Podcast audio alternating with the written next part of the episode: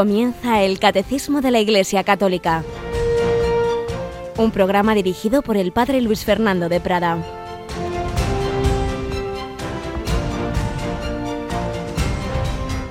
Alabado sean Jesús, María y José, muy buenos días, queridísima familia de Radio María y feliz inicio de la Santa Cuaresma un tiempo que nos puede parecer ahí, es tiempo feo, es tiempo demorado, es tiempo de penitencia, pero no, no, no, no debemos verlo así.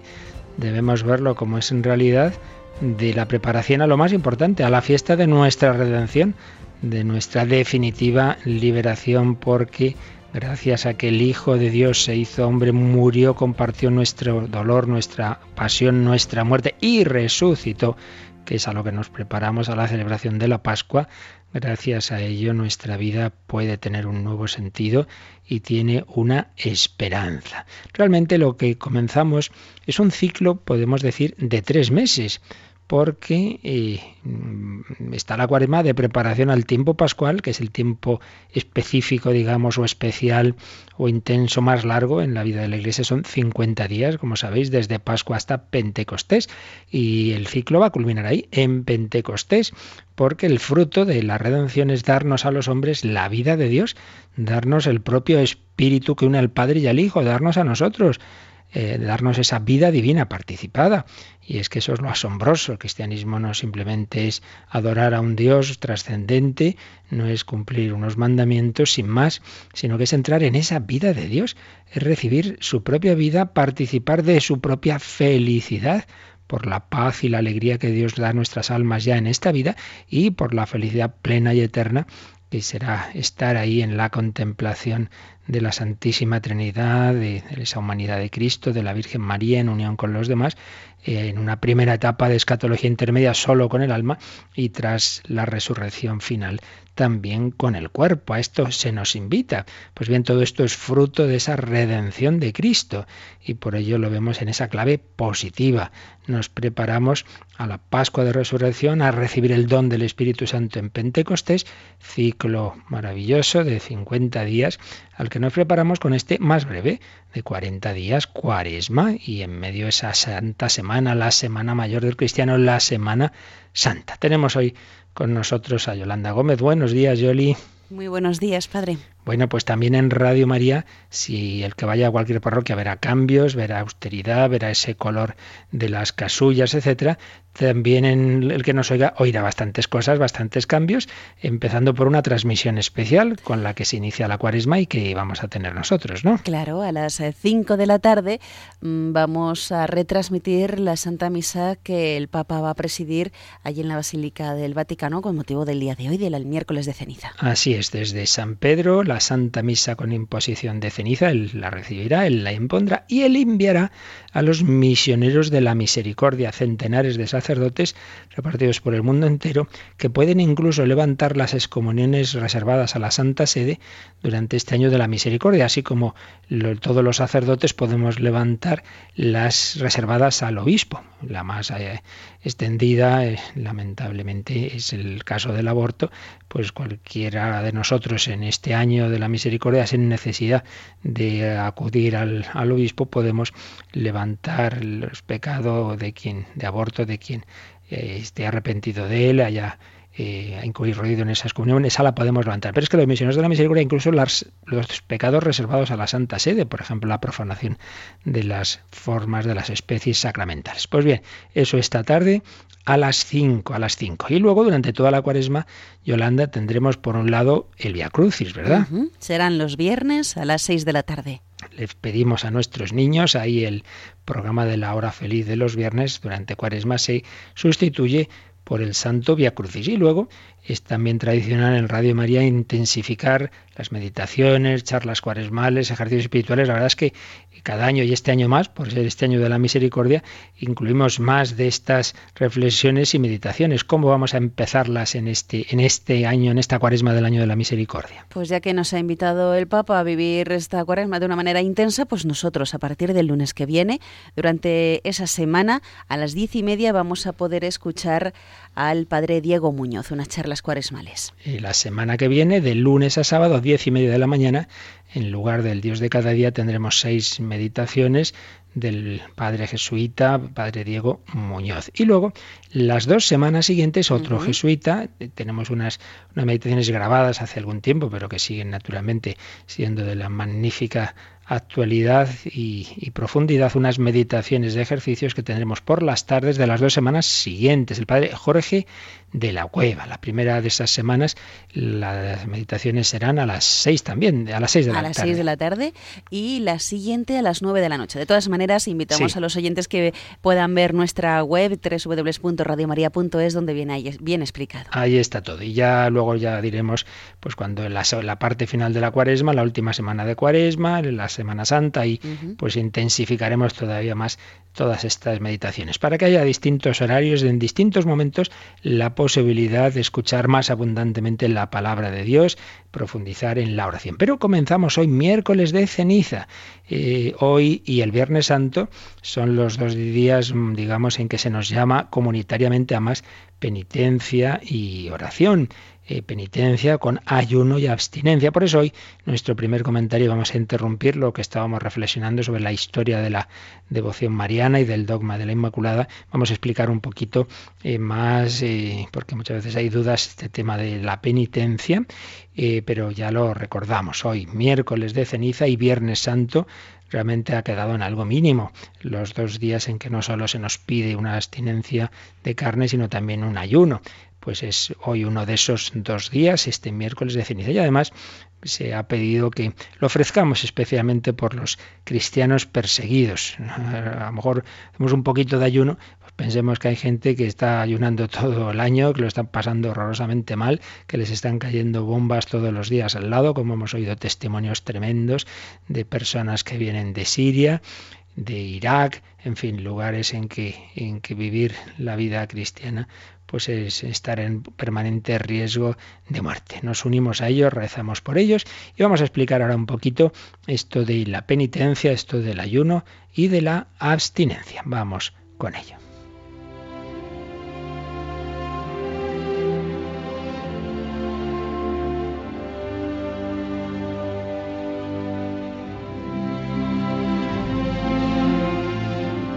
Uno de los aspectos de las dimensiones de la vida cristiana que hoy más nos cuesta entender y aceptar es la penitencia. Obviamente no podemos aquí en unos minutos desarrollar todo el trasfondo teológico, pero tenemos que recordar que todos los hombres somos pecadores, todos estamos heridos por el pecado, todos tenemos que hacer por ello penitencia y por otra parte que el Hijo de Dios hecho hombre nos ha querido salvar por un camino de austeridad, de pobreza y de cruz y que nos ha dicho, el que quiera seguirme, que tome su cruz. No podemos seguir a Cristo así, de manera cómoda y fácil. Por eso vamos a resumir rápidamente un par de grandes documentos sobre este tema.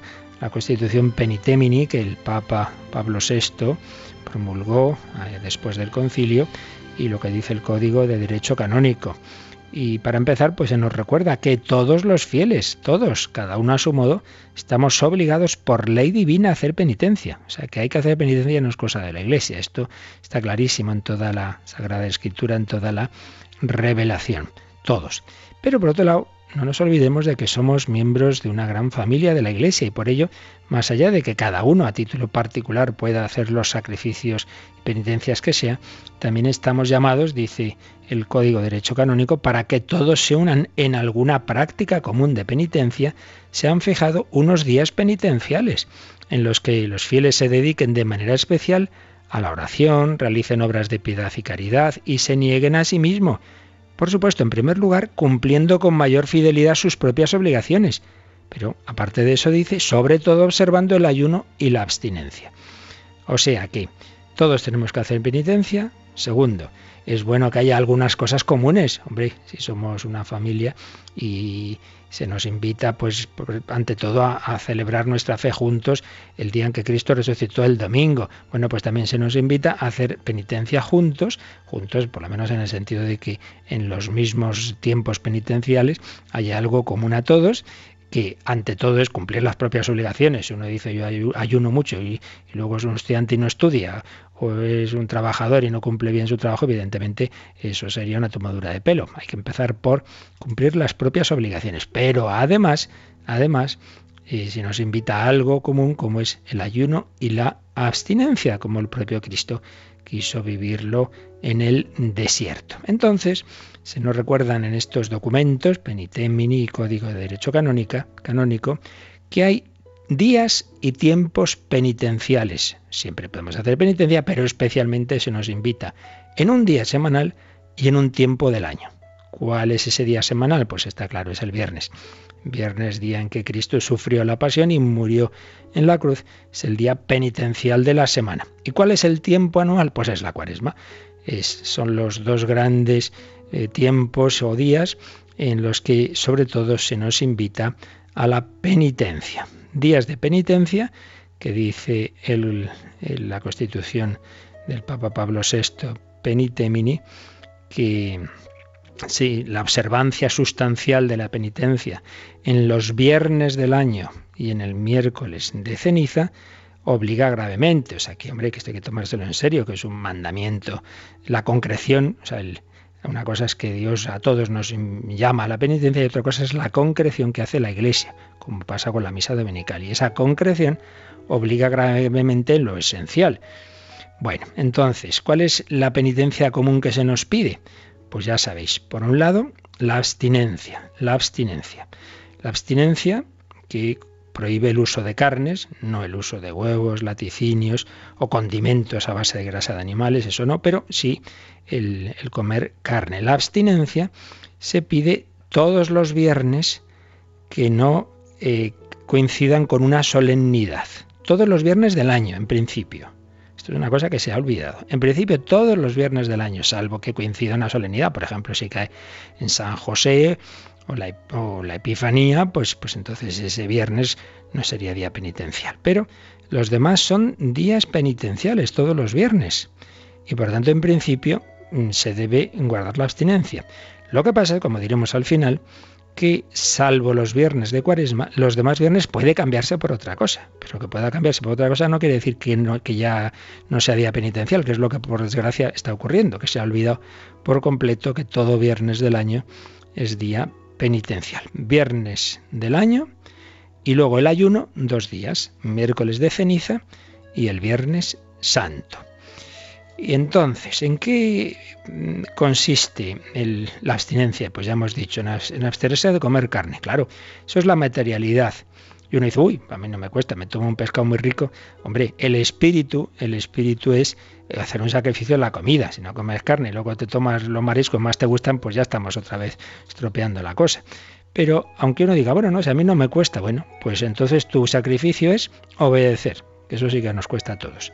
Hacer algo común, pues es obedecer a la ley de la Iglesia y abstenerte de comer carne. Yo creo que esto más o menos en el católico español está bastante metido, aunque ya digo, se ha ido perdiendo el sentido de los demás viernes del año, pero en general está metida esta idea de la abstinencia. Lo que está bastante menos es lo del ayuno, que al final ha quedado una cosa ridícula, dos días al año, comparado con lo que se pide en otras religiones es bastante mínimo. Y además el ayuno, digamos, de ley, otra cosa es que luego uno puede hacer más, pero lo que se pide, digamos, por derecho canónico, pues también es bastante mínimo, porque mm, dice lo siguiente en estos documentos. Esa ley del ayuno obliga a hacer una sola comida durante el día, una sola comida fuerte, pero no prohíbe tomar algo de desayuno, algo de alimento por la mañana y algo por la noche, algo. claro, al final uno prácticamente toma lo mismo que siempre, menos un poquito, pues hombre, eso no sé yo si se le podría llamar ayuno. Pues hombre, intentar no cenar o cenar algo mínimo, ¿no? Algo, algo. Y algo, un café, pero no ahí empieza uno a echarle esto y lo otro y nada más allá, al final es casi lo mismo que los demás días. ¿Y, qué edades, a qué edades obligan estas, estas leyes de, del ayuno y de la abstinencia? Pues bien, la ley de la abstinencia obliga a los que han cumplido 14 años, desde los 14 años ya hasta el final de la vida. En cambio, la del ayuno a los mayores de edad. La mayoría de edad en el derecho canónico son los 18 años, desde los 18 hasta los 59 incluidos. Y al cumplir 60, pues, pues ya no, esto, claro, estas, estas edades se pusieron hace años, hoy día, persona de 60 bastante joven y está muy bien, normalmente, pero en fin, es lo que dice la ley. Repetimos que una cosa es la ley y otra es el espíritu, que luego uno, más allá de esa edad o antes, puede hacer esta penitencia estupendo, estupendo. Por tanto, desde los 14 años la abstinencia, abstenerse de comer carne, y ahí, repito, la principal eh, penitencia es obedecer. Es decir, mira, en vez de ser individualista, hago lo que me da la gana, me uno a la iglesia en, en esta sencilla práctica penitencial. Y luego, pues, miércoles de ceniza y viernes santo, además de abstenerse de comer carne, pues hombre, reducir lo que uno come, pues haciendo ese ayuno, que es una única comida fuerte al año. Y luego, esto como digo está en el Código de Derecho Canónico, está en la Constitución Penitemini de Pablo VI, pero se permitía que los viernes que no son de cuaresma, los que son de cuaresma se debe eh, ciertamente guardar la abstinencia, pero los que no son de cuaresma se permitía que las diversas conferencias episcopales pudieran sustituir la abstinencia por otras formas de penitencia, obras de caridad y prácticas de piedad. Y eso es lo que señaló la Conferencia Episcopal Española en un decreto de 1986, dice lo siguiente. En los viernes de cuaresma hay que mantener siempre la abstinencia, pero en los demás la abstinencia puede ser sustituida por, entonces da unas posibles prácticas, lectura de la Sagrada Escritura, limosna, otras obras de caridad, como visita de enfermos o atribulados, otras obras de piedad, como participación en la Santa Misa, rezo del rosario y mortificaciones corporales. Por tanto, si uno un viernes que no es de cuaresma si come carne, debe hacer alguna de estas cosas y no pues quedarse tan tranquilo como pensando que no es día mm, que no es viernes de cuaresma, es viernes, todo viernes del año es día penitencial. Recordemos esto porque es de las cosas que se nos va olvidando cuando baja el fervor, primero que uno deja es la penitencia. Está bastante claro porque es algo claro, que nos cuesta natural como mucho más le costó a nuestro Señor coger la cruz, pero estamos invitados a unirnos a Cristo. Ya sé, esto no es lo más importante, hay cosas más esenciales y centrales, pero bueno, aquí tenemos que recordar todo lo que nos transmite la revelación y nos enseña la Iglesia. Eh, una cosa te falta, le dice Jesús al joven rico. Bueno, pues muchas veces nos faltan bastantes cosas y una de ellas puede ser esta. Pues recordemos esta llamada a unirnos con Cristo en el sacrificio, cumpliendo ante todo ciertamente nuestras obligaciones del día a día, pero también añadiendo sacrificios voluntarios y en concreto algo que hacemos en común con todos los miembros de la Iglesia Católica. Como es algo, ya vemos, muy pequeñito, pero ya que es tan pequeñito, cumplámoslo, el ayuno y la abstinencia.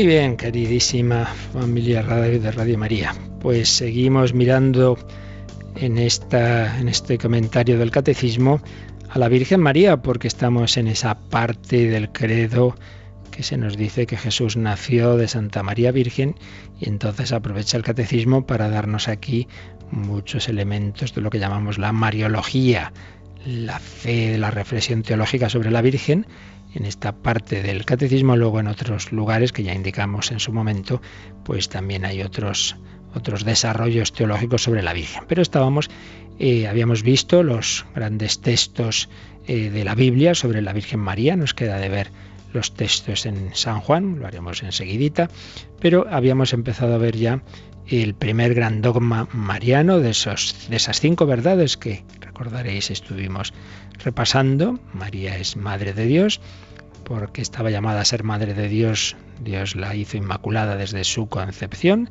La llamó también a consagrar su cuerpo y su alma en virginidad perpetua.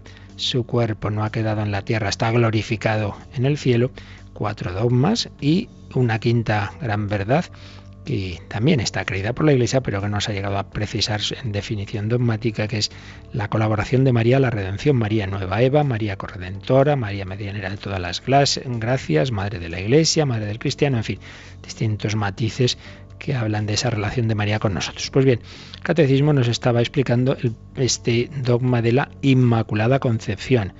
Lo habíamos visto en el número 490, en el 491 vimos precisamente la definición que había hecho el Papa Pío IX. El catecismo solo recoge el párrafo final de la definición, pero nosotros la vimos entera.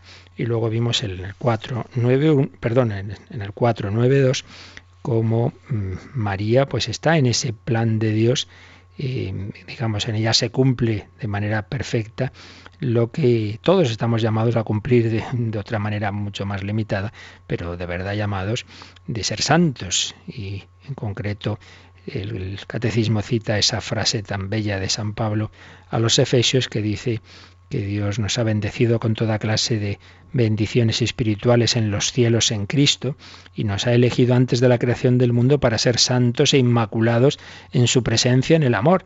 Y dice el catecismo, esto más que en ninguna otra persona se ha cumplido en María. Dios la ha elegido en, en Cristo antes de la creación del mundo para ser santa e inmaculada en su presencia en el amor.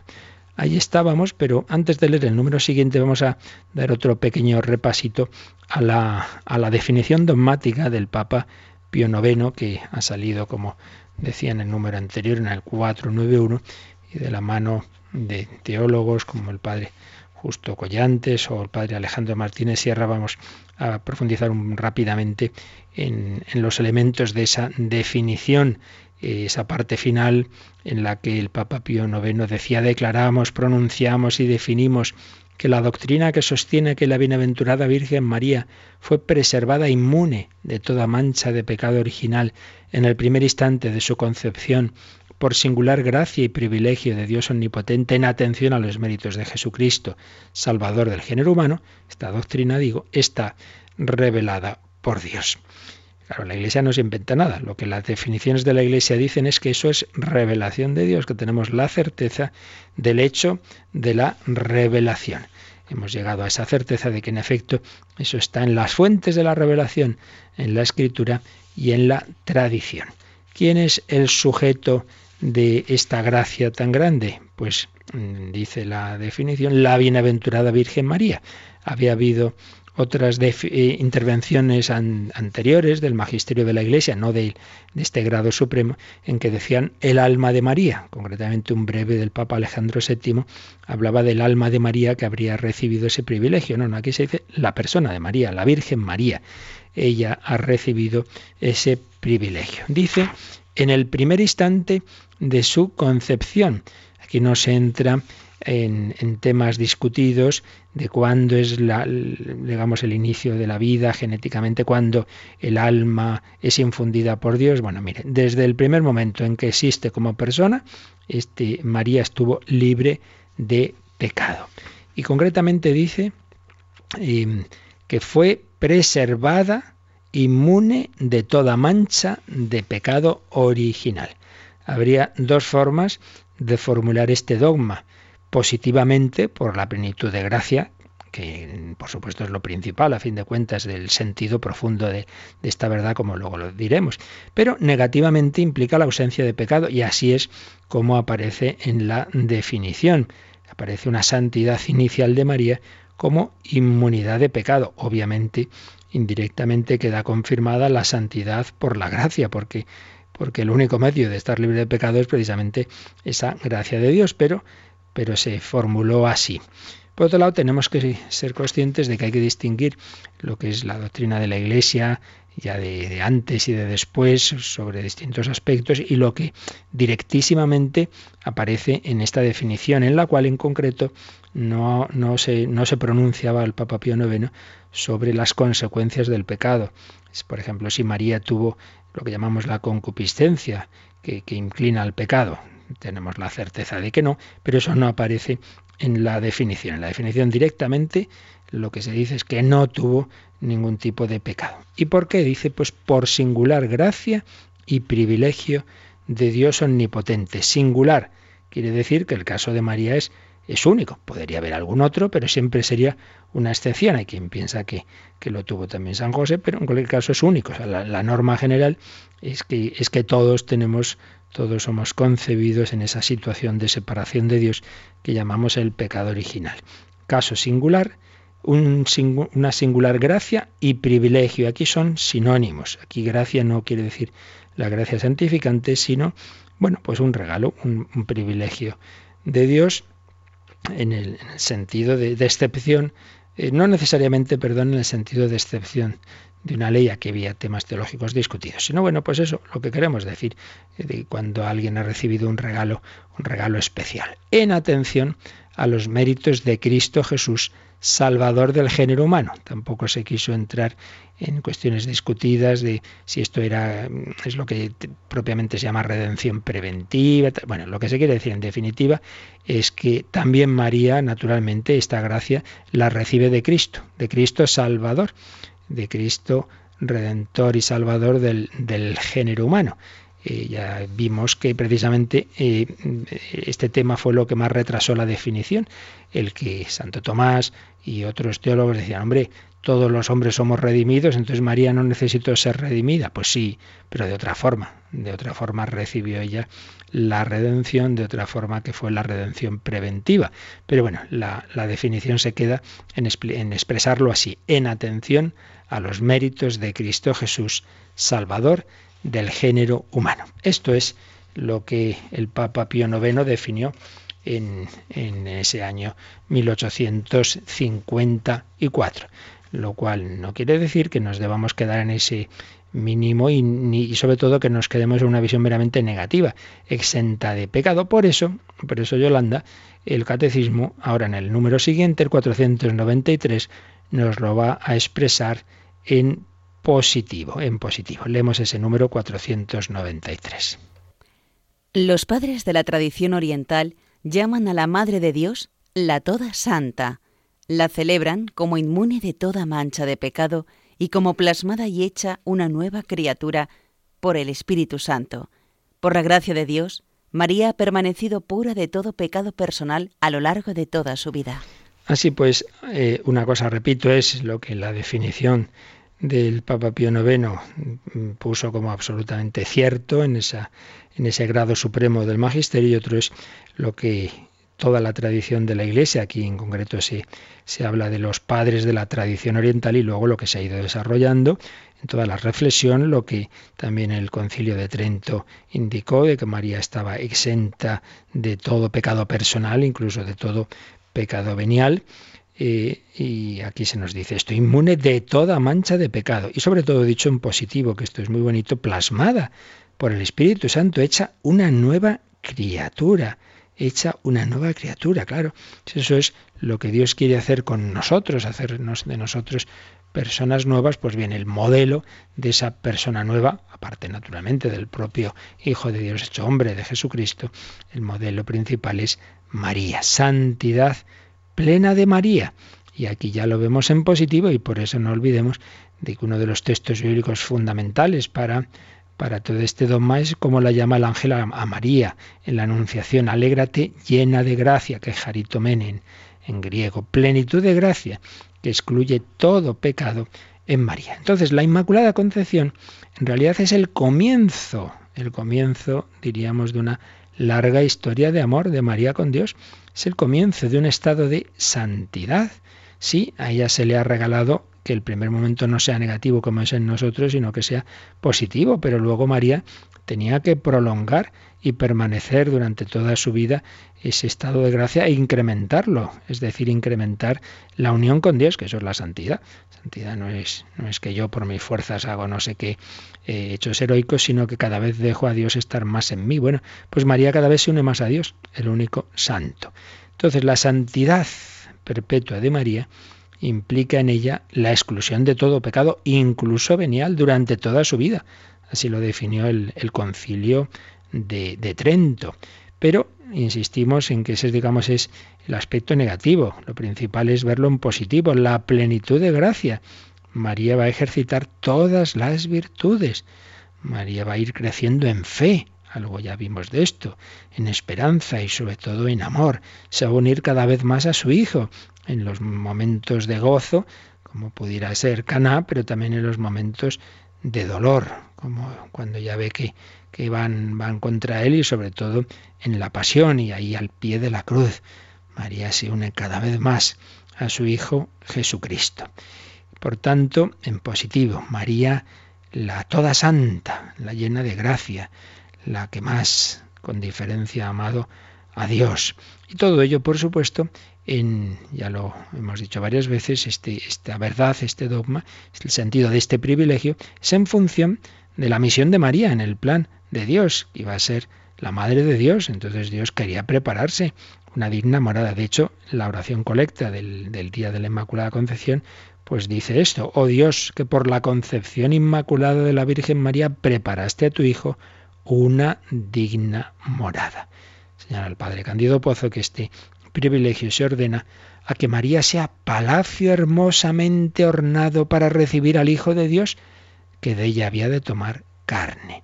Entonces, toda verdad mm, de fe, pues obviamente debe tener una repercusión en nosotros. Y aquí es que también nosotros, en otra medida, pero todos estamos llamados a ser templos del Espíritu Santo y a que Cristo viva en nosotros. María, incluso eh, de esa manera física, iba a Cristo a tomar carne en ella, en nosotros no, pero sí quiere vivir en nosotros. No soy yo quien vive, es Cristo quien vive en mí, dirá San Pablo. Estamos llamados a ser templos de la Santísima Trinidad. Entonces también tenemos que vivir santamente. Debemos luchar contra el pecado debemos excluir en la mayor, en la mayor medida posible el pecado. Es verdad que el pecado venial semi-deliberado, eh, sin un privilegio especial de Dios, nunca lo podremos quitar del todo un largo plazo, pero bueno, podemos ir creciendo a llegar a ir reduciendo ese pecado al, al, mínimo, como vemos en la vida de los santos, sobre todo en su etapa final. Y así seremos menos indignos de ser templos del Espíritu Santo y por lo menos, claro está, a excluir el pecado grave, en vivir en vida de gracia habitualmente. esto es el ideal, esto es a lo que estamos llamados. Luego pues estaremos más o menos lejos, más o menos cerca, pero tengamos claro el ideal y tengamos claro este modelo. Por supuesto, el principal modelo es Jesucristo, pero después la Virgen María y por eso tiene su sentido esa bella expresión de esa jovencita que tanto quería a María, está en proceso de canonización, Teresaita González Quevedo, que decía aquello de madre, que quien me mire te vea, que, que yo me parezca a ti de tal manera que quien me mire a mí, pues piense en ti, te vea a ti, María. Vamos a pedírselo a la Virgen en un momento de oración. Todos estamos llamados a ser santos e inmaculados en el amor María es quien más lo ha hecho. Vamos a pedir que por medio de ella también nosotros nos acerquemos a la santidad.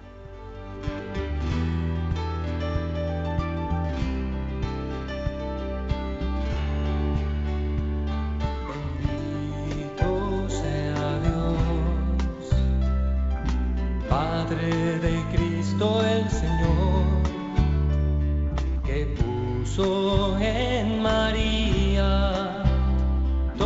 clase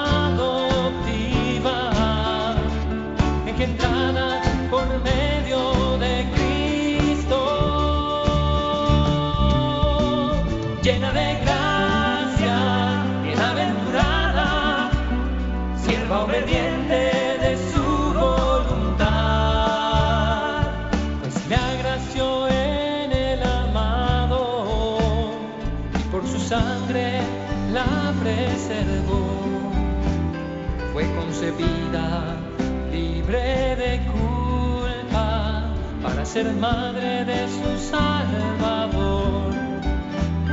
Y fue llena según su promesa por el Espíritu de amor, desposada según su promesa por el Espíritu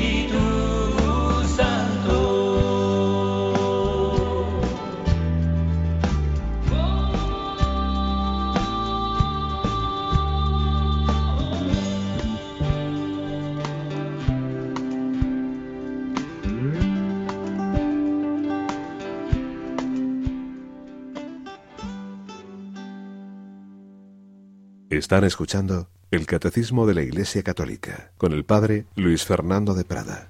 María llena de gracia, y inmune de pecado original en su concepción y de todo pecado personal a lo largo de toda su vida, la toda santa. Vamos a profundizar un poquito más, eh, digamos, en el trasfondo, en el significado eh, teológico de esta verdad y en su, eh, digamos, repercusión para nuestra, nuestra vida. Lo hacemos siguiendo ahora especialmente al padre eh, Alejandro Martínez Sierra, que decía cuando escribía sobre estos temas hace algunos años, que algunos dicen, hombre, este poner a María así tan elevada parece como que, que la separa de nosotros y tal. No, no. Fijémonos bien que en realidad la humanidad tiene este deseo, tiene siempre ha buscado ese, esa perfección, esa pureza, esa santidad que no tenemos y le encanta que, que pueda haber una persona y concretamente una mujer en la que vemos este cumplimiento de ese deseo. Por ello, podemos ver, por un lado, que la Inmaculada Concepción viene a ser el gran regalo que Dios hace a la humanidad y el cumplimiento de los anhelos humanos de liberación. Y por otra parte, mirado desde abajo, digamos, mirado desde el lado del hombre, vemos en María una respuesta libre y, y perfecta a esos designios de Dios. Bueno, qué bien, ha habido una persona humana que ha respondido plenamente a lo que Dios nos pide después de tantos desastres que tenemos en la historia de la humanidad, tantos hechos de los que desde luego no hay que sentirse nada orgulloso, sino todo lo contrario, tantas barbaridades que hacemos, y bueno, por lo menos una persona humana que en todo ha respondido bien. No nos olvidemos que Cristo es, es hombre, pero es persona divina. Ahí ya sí que entramos en otro orden, pero no, no, hay una pura criatura, pura persona humana, que es María, en la que hemos quedado bien, gracias a Dios, por gracia de Dios, pero también por esa respuesta humana. María vemos, por un lado, por parte de Dios, que ha sido ese gran regalo y ese cumplimiento de los deseos de la humanidad que concretamente eh, estaban muy, muy vivos en el pueblo de Israel. Podemos decir que la espiritualidad de Israel está siempre orientada hacia el, hacia el futuro, era una religión de la espera y de la esperanza y que los fracasos que fue teniendo pues en su historia colectiva, el exilio, la dominación de potencias extranjeras, le fue fue convenciendo a Israel de que realmente solo el Señor, solo Yahvé podía responder a sus anhelos, solo Dios es fiel a su alianza y a sus promesas. Y por eso cada vez iban mirando más hacia el futuro, hacia un futuro en el que en el que el espíritu de Dios barrería toda iniquidad del corazón humano. Solo, solo Dios podía hacerlo. Ya no lo esperaban de los reyes, que ya no tenían, no lo esperaban de, de otros poderes humanos, sino de Dios. Esperaban a alguien, ya no algo, sino a alguien. Esperaban que, el Señor cumpliera definitivamente esos anhelos. Y para sostener esa esperanza el Señor iba haciendo diversas visitas, visitas a su pueblo, que eran parcialmente liberadoras, pero que iban prefigurando la llegada del Emmanuel. Pues bien, la encarnación, el Dios con nosotros, en el seno de María, es esa gran venida del Señor, es ese cumplimiento. Y en María se, cumple esas promesas de Dios. Israel es el trasunto de ese afán de liberación que caracteriza en realidad a la humanidad entera de su experiencia, la liberación de su experiencia de, fracaso. Bueno, pues en, ahí sí, ahí Dios nos da al Salvador. Y, digamos que María es la cumbre de esa religión de la espera. La Inmaculada Concepción es el anuncio más inmediato de que ya, ya llega, ya llega, ya llega Dios, ya llega el Salvador, ya llega Dios con nosotros. La Inmaculada es como la aurora que anuncia el día. María es el último eslabón de la religión de la espera. Entonces, desde esta perspectiva, señala el padre Martínez Sierra, la Inmaculada es la respuesta divina a esa esperanza secular de liberación del mal. Y esto por un lado. Pero por el otro lado, mm, en María vemos que es la perfectamente redimida. María también, también María necesita ser salvada, necesita ser redimida, pero la singularidad de la redención de María está en que en ella los méritos de Cristo se anticipan al hecho de contraer el pecado original. Los demás, pues lo tenemos el pecado original y después somos purificados de él por el bautismo. En cambio, en María es, es antes, recibe antes esa gracia, dice el concilio Vaticano II en Lumen Gentium 56 que ya los santos padres llamaban a la Madre de Dios totalmente santa e inmune de toda mancha de pecado, como plasmada y hecha una nueva criatura por el Espíritu Santo. En texto que hemos visto recoge también el, el catecismo. Toda santificación es una acción misteriosa del Espíritu Santo que recrea al hombre hasta convertirlo en una nueva criatura, aunque siempre nos quedan restos del hombre viejo. Pues bien, en María, ¿no? María ha sido tan hecha desde el primer momento, le ha salido, digamos, al Espíritu Santo perfecta. Ella ha sido santificada por el Espíritu y renovada tan, tan íntegramente que sólo de ella se puede decir con toda propiedad que es una nueva criatura. Pertenece totalmente a Cristo. Marca la ruptura absoluta con lo viejo. En ella no hay nada de toda esa historia de pecado anterior ni posterior, por supuesto. En ella se anticipa de modo perfecto la nueva creación, que es el mm, propiamente es el mismo Cristo, pero en ella se, se, da como en una persona humana de una manera plena. Es totalmente santa, plasmada y hecha una nueva criatura por el Espíritu.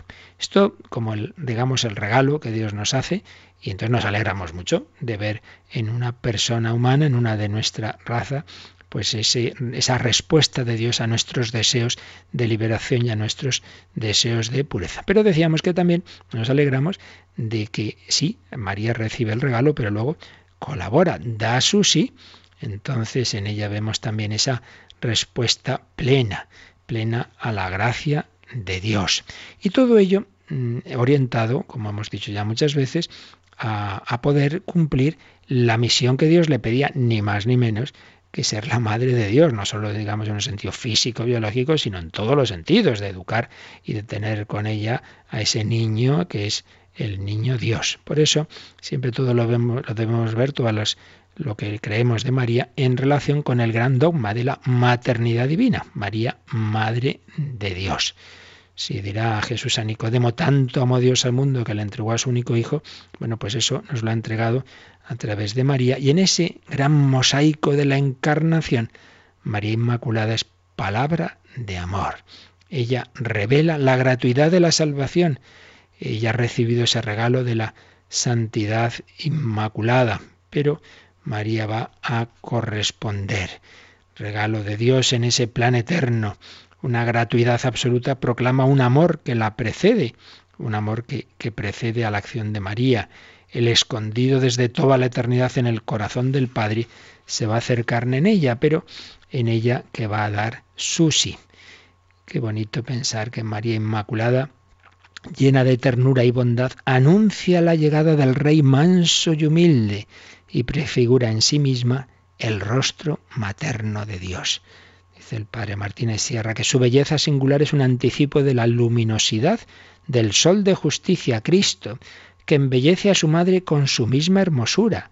Inmaculada es la alborada de la encarnación. Bueno, regalos de Dios, respuesta de María, pero todo ello, insistimos, de cara a su vocación, que era la de ser madre de Dios carisma al servicio de una vocación, la maternidad divina. Y entonces aquí podemos ver en María, y luego lo aplicamos a nosotros, claro que si Dios nos da una misión, pues eso implica una lucha contra el pecado. Yo no puedo ser apóstol de Cristo y a la vez estar ahí tan tranquilo viviendo en pecado. Y por eso vemos en toda la escritura que siempre que Dios llama a un elegido lo purifica previamente. Pues lo vemos en la llamada de Moisés, en la zarza ardiente, Isaías, Dios le llama y entonces tiene que bajar un, ángel a purificarle. Los apóstoles reconocen su condición pecadora, apártate de mí, Señor, que soy un pecador, dirá San Pedro. Bueno, pues María no necesita ser purificada de un pecado, sino que la purificación es previa. Antes, al ser concebida, ya Dios impide que tenga ni siquiera ese pecado original. Pero aquí vemos eso, que hay una incompatibilidad entre pecado y misión. Y que Dios, cuando llama a, alguien a cumplir una misión, le acompaña. Dice, yo estaré contigo yo estaré siempre contigo. Esto se lo dice a todos, ¿verdad? Moisés a todos. Bueno, pues en el caso de María, de una manera muy especial, vaya que si está contigo, alégrate, llena de gracia, el Señor está contigo. Y, en, ese caso, en el caso de María, la ayuda de Dios, esa cercanía de Dios se va a traducir en una plenitud de gracia. Y, María va a dar un sí, pero el dar ese sí a una misión tan grande suponía el, haber captado el mensaje del ángel y, el y una disponibilidad muy grande. Pues bien, para captar ese mensaje, para enterarse de lo que Dios le pedía y para dar el sí, necesitaba una gracia muy grande también. Entonces todo está en función de esa vocación a la que Dios la llamaba. Por eso dice el Vaticano II, enriquecida desde el primer instante de su concepción con el resplandor de una santidad enteramente singular, la Virgen Nazarena, por orden de Dios, es saludada por el ángel como llena de gracia, a la vez que ella responde al mensaje celestial, He aquí la esclava del Señor, hágase en mí según tu palabra. Así María, hija de Adán, al aceptar el mensaje divino, se convirtió en madre de Jesús, al abrazar de todo corazón y sin entorpecimiento de pecado alguno la voluntad salvífica de Dios se consagró totalmente como esclava del Señor a la persona y a la obra de su Hijo, sirviendo con diligencia al misterio de la redención con Él y bajo Él, con la gracia de Dios omnipotente. Por tanto, María ha podido aceptar y cumplir su vocación porque al no tener en sí ningún entorpecimiento de pecado y estar llena de gracia, pues esa gracia le permitió dar ese sí, comprometerse desde el primer momento llevar adelante su vocación. Hay una singularidad muy especial, evidentemente, de la vocación de María a ser Madre de Dios, pues lógico es que haya una singularidad también de la ayuda de Dios.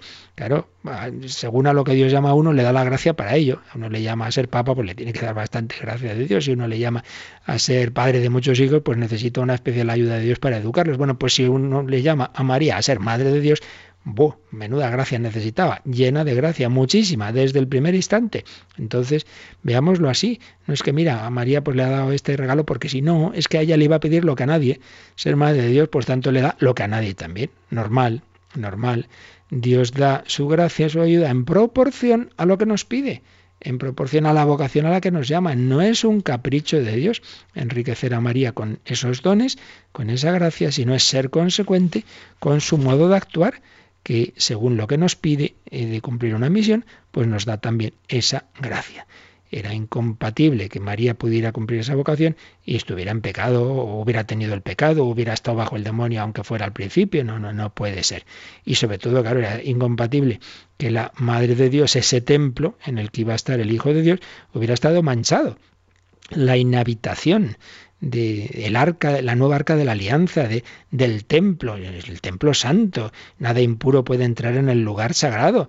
Pues nada impuro podía entrar en, en el seno de María, no podía ser. Por eso también lo podemos ver así.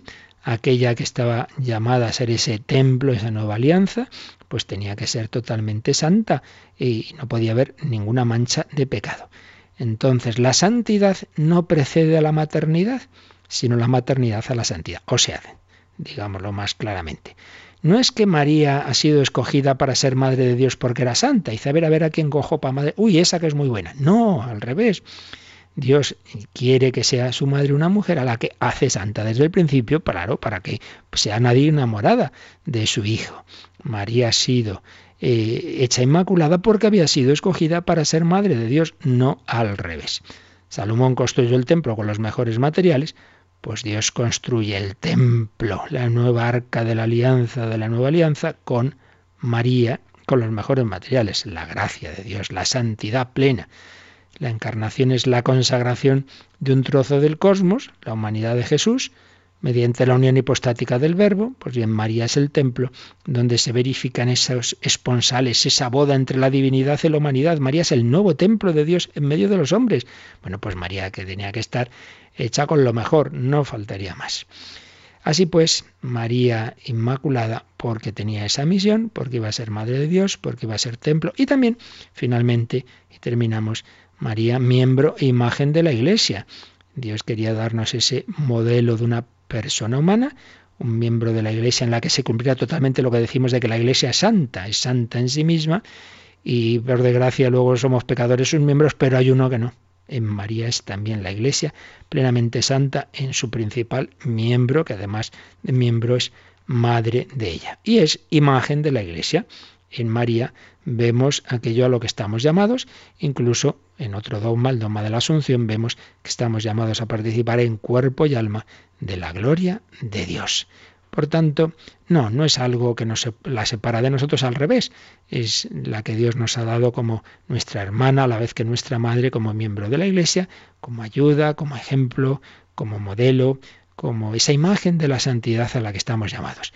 Y en ella se cumple ese texto de, Efesios 5:25 precioso. Cristo amó a la Iglesia y se entregó a sí mismo por ella para santificarla, purificándola, sin que tenga ni mancha ni arruga. Bueno, pues eso se ha cumplido totalmente en María, dice el prefacio de la Inmaculada, que es comienzo, imagen de la Iglesia, esposa de Cristo, llena de juventud y de limpia hermosura.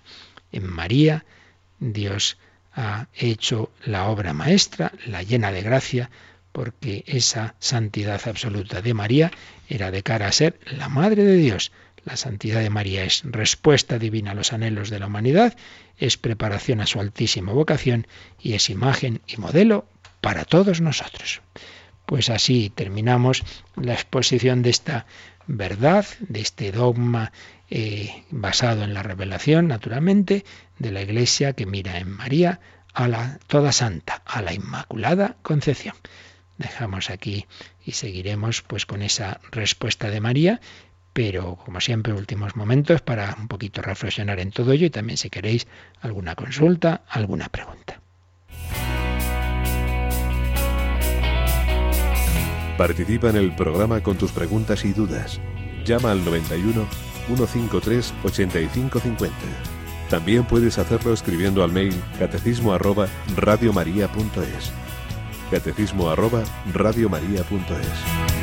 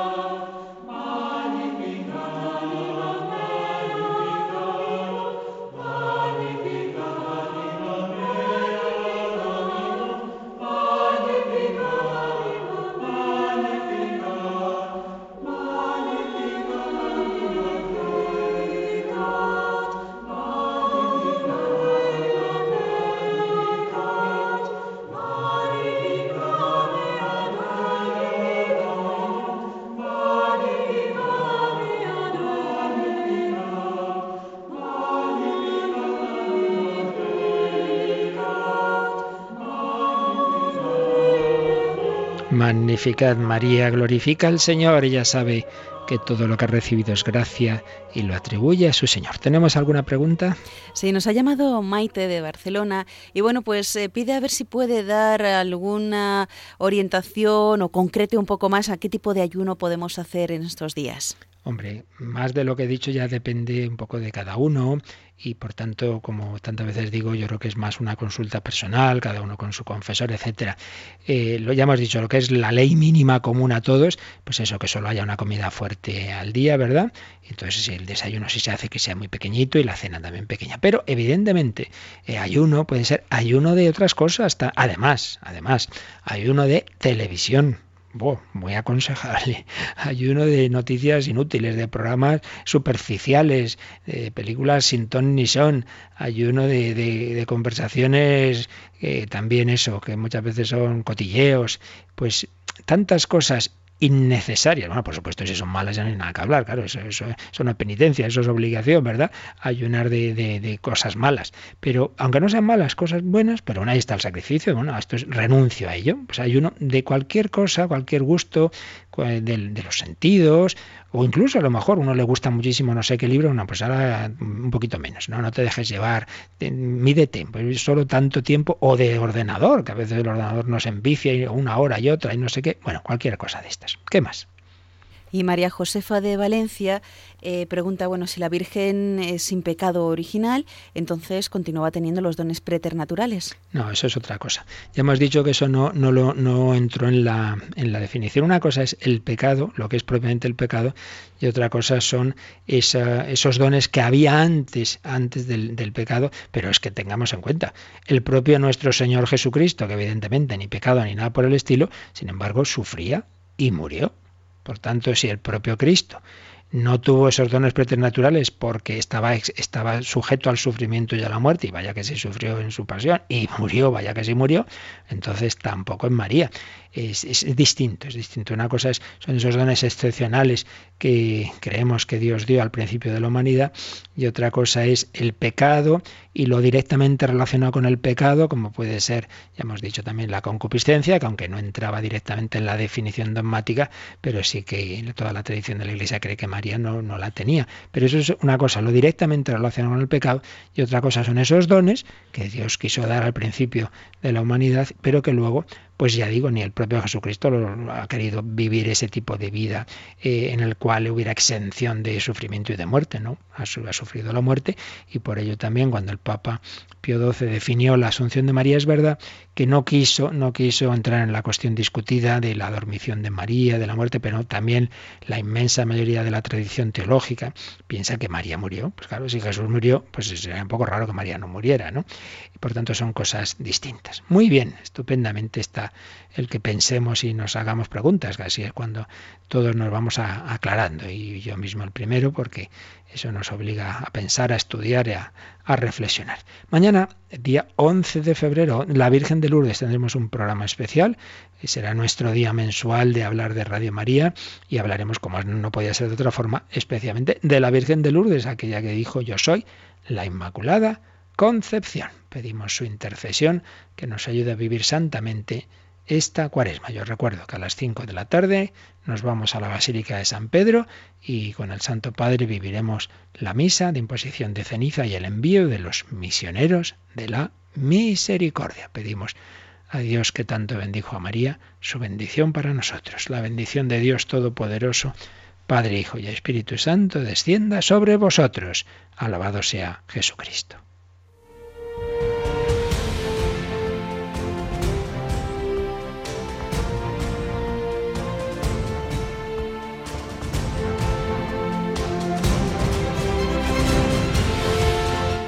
Han escuchado en Radio María el Catecismo de la Iglesia Católica, un programa dirigido por el Padre Luis Fernando de Prada.